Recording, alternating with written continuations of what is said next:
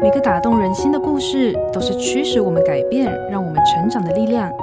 在心灵绿洲这个节目里，我们每一集都会和你分享一则寓意深刻的故事。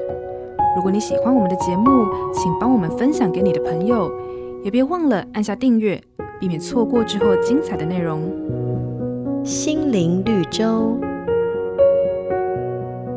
有个动人的故事：一对兄弟以务农为生，弟弟有妻儿，哥哥则没有结婚。收成时，哥哥想起弟弟有家室之累，自己则单身一人。想到收成的稻米已足够，因此每晚就扛着一袋米抛在弟弟的谷仓内。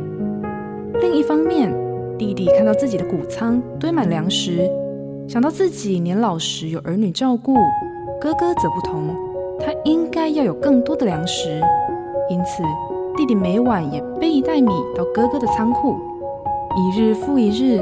两兄弟都发现自己的谷仓都没有减少。一天晚上，他们在禾场上相遇，彼此都背着一袋食物，才恍然大悟。兄弟两人相拥而哭，为对方的爱心大受感动。虽然这只是个相传的故事，却表示出弟兄姐妹彼此相爱，如同耶稣说：“我给你们一条新命令，就是要你们彼此相爱。”当我们选择主动去爱时，也能激励别人将爱摆上，成为人间最美丽的图像了。瑞园银楼与您共享丰富心灵的泉源之旅。